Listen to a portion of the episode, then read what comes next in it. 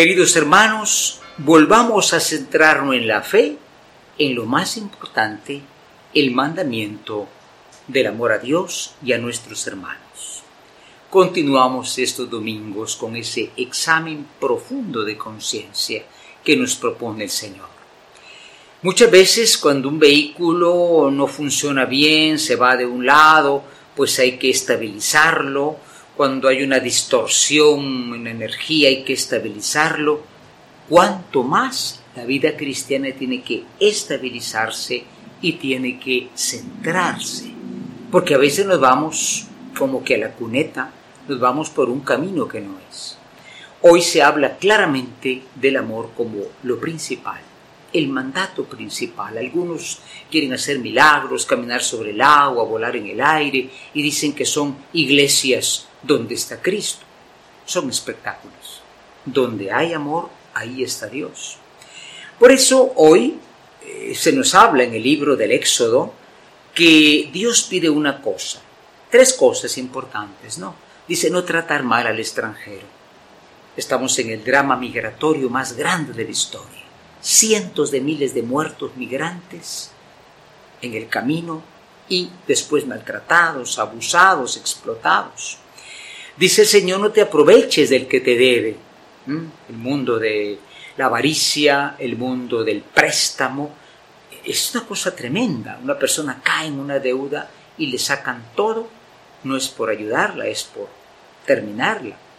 Y también dice el Señor verdaderamente, no le quites al prójimo lo necesario, eh, no le quites el manto, la túnica, dame hasta la ropa que tienes. Es decir, es una llamada a considerar que hay que tener en cuenta al otro porque es un ser humano, es una imagen de Dios. Qué hermoso lo que dice el Salmo 17, Señor, tú eres mi refugio. ¿Quién puede decir esto? Una persona que no tiene a nadie, eh, que no tiene nada, pero tiene a Dios y Dios va a ver la forma de hacerle llegar su salvación. Ojalá que también pudiera decir esa persona a un hermano, también tú eres mi refugio.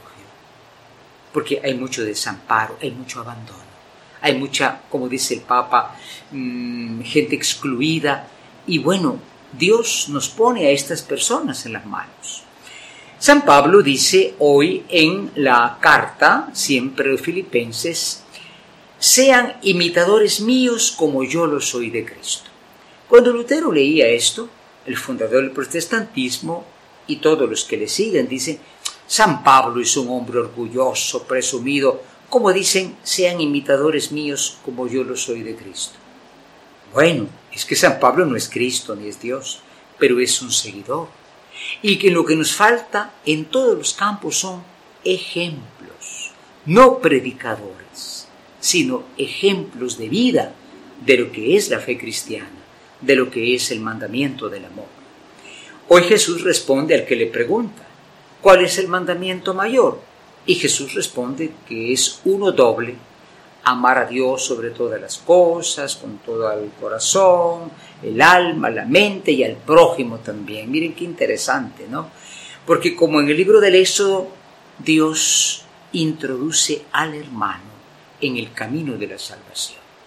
¿Qué es amar a Dios con todo el corazón? Bueno, los afectos, ¿no? Hay quien está apegado a las cosas, apegado a amigotes eh, inconvenientes.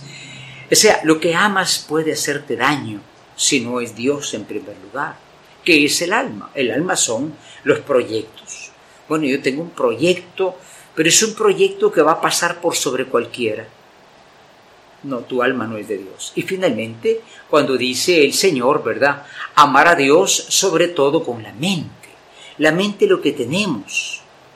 Hoy nos domina la televisión, nos dominan los medios de comunicación que van llenando la mente de cosas que tal vez se oponen al reino de Dios.